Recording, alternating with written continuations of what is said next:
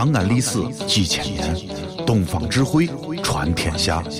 西安，乱谈西安，乱谈。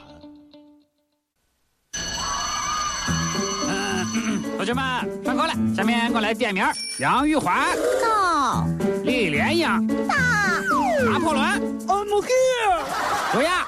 哟呵呵，神片小课堂，底雕开枪。都别说话了。欢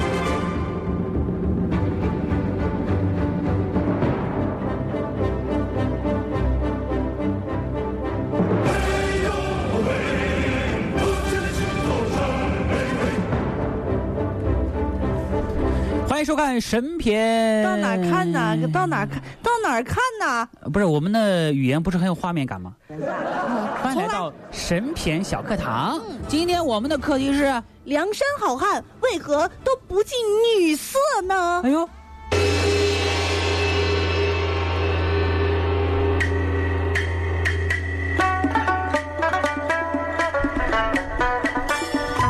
你看啊，嗯。这梁山好汉呢，生在的这个年代非常好，宋朝。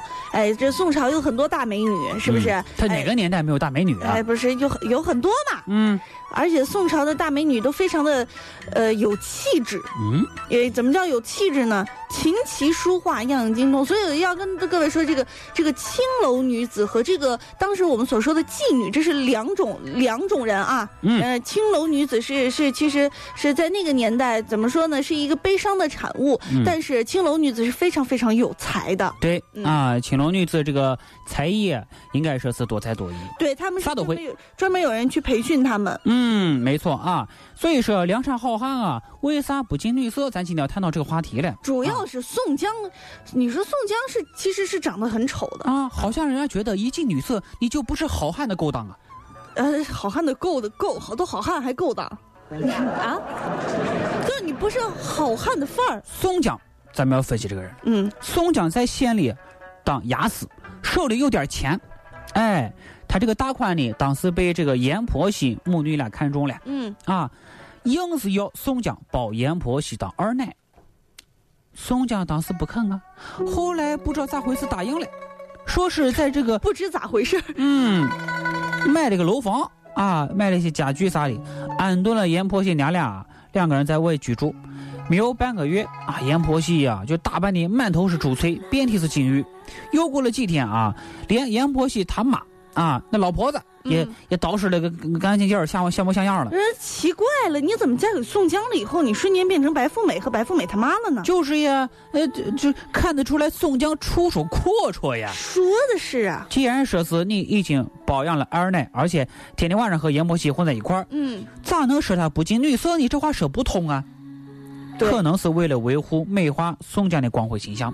当时的作者施耐庵啊，笔锋一转，继续写了，说初时宋江夜夜与婆媳一处歇卧，向后渐渐来得慢了，却是为何啊？原来宋江是个好汉，只爱学识枪棒，与女色上不十分要紧。哎说白了就是不喜欢女人，哎，嗯，施耐庵老先生，我觉得他写这一段啊，写的有一点儿摸不着头脑。为啥我敢大胆这样说呢？你看啊，他硬是说宋江因为爱学识枪棒，就是说耍武艺嘛，才渐渐来的少了啊，不太找阎婆惜了。可是宋江的武艺，大伙那是知道的呀，嗯他，根本就没什么武艺，啊，也从没见过他，也没见过他耍武艺。也没见过他施展过什么枪棒棍法呀。但是所有人就说了，宋江这个人就是什么呢？有一颗公正的心，对呀非常的讲义气。啊，对他如果没武艺，再没公正的心，他凭什么当老大呢？那倒是，将武艺比枪棒，宋江绝对是一百零八好汉当中倒数几名。那么，宋江究竟为什么渐渐来的慢了呢？很简单，他这个大男人啊，玩这个十八九岁小女人啊，一开始很新鲜，后来玩腻了，当然来的慢了，就是玩腻了，没有那么多奇奇怪怪理由。很多人觉得啊，你是好汉，你就不应该近女色，可这点并不合人之常情。嗯，各位想想，什么人不近女色呀？无非是以下三种原因。女人，是是不是什么是三种原因？首先第一个啊，这个人生理上有问题。嗯，你想哈，一个人功能出障碍了，他就是想进女色也没有招啊，对不对？巧妇难为无米之炊哎呀，这就不用细细解释了。啊。这第一个，第二个，如果是经济上、生理上啊、这个生理上没问题，那就是经济上有问题，对不对？你如果穷的没有吃的了，连生计都发愁的时候，你也没有办法呀。但是这个话说的也不对的。巧妇难为无米之炊。呃，又来了，呃，是，但是那个年代你找媳妇儿不是就是为了传宗接代吗？是不是？那你没钱，是吧？嫁汉嫁汉，穿衣吃饭，可是嫁鸡随鸡，嫁狗随狗啊，嫁个扁担抱着走啊。没错呀但。并不是每个人都这么想、啊。好了，我们就当你说的是真的吧。这第二种，第三种，你想哈，嗯，如果经济上、生理上都没有问题，你卓雅，你还没有结婚，你听一下这一段。能，如果经济上、生理上都没有问题，嗯，就是不还不是还是不近女色，那是啥原因呢？装的，你这叫有病、脑子有病。变态，对不对？心理上出问题肯定不正常了，就会有着和常人不同的怪异的癖好。也就是说，他有一些心理上疾病啊。对，所以咱们来看宋江啊，他经济上没有问题，嗯，生理上没有问题，嗯所以可以断定他是心理上有问题。有啥问题呢？啊，我们现在就已经开始断定宋江心理上有问题了。对不对？《水浒传》当中有一段详细的描写。怎么写的呀？那一天晚上，宋江和阎婆惜在房里，两个人面对面坐着。宋江低着头不作声，不知道他在想什么。哎，哎，哎，老宋嗯这谁呀、是哪哪来的声音？面对面坐着呢，不这不演呢吗？这个老婆没看到你。哎，我猜宋江他不是这样的。老婆，不好意思，我没有看到你。哎呀，这是说的，嗯你说说你啊，嗯都结婚了，嗯对不对？面对面坐，你不是睁眼说瞎话吗？呃我这么大一个人坐在这，这么大一张脸，你看不见？不是老婆啊我这这次见不着啊你，出去，这啊，出去这这啊，这就出去了。演完了，戏戏戏完了，戏完，这宋江完全没有表现出他的人物角色。你给我捞俩韭韭菜盒子去。呃，还是是是，这阎婆惜还是什么都要啊！你想想哈，他如果真的不近女色吗？不是的，人家是在装正人君子，坐怀不乱。不是你都结婚了，你有什么好坐怀不乱的？他是向阎婆惜，男人要面子呀！我主动找你，这不显得我没面子吗？啊，对对对对对对，是不是？哎，而哎阎婆惜的这个心思啊根本就不在宋江身上。嗯，哎，坐着不动。阎婆惜自己想，想让老娘找你，凭什么呀？对不对？啊，这时候啊，阎婆惜他妈进来了，看到这一幕啊，老婆子笑了，说：“你两个又不是泥塑的，为啥不做声呢不是，你怎么进来你不敲门的嘛？那我这，嗯哎呀，我这不是，嗯，都是自家人了，还敲什么门儿啊？是不是？你演的是媒婆呀？我这还，哎，是吧？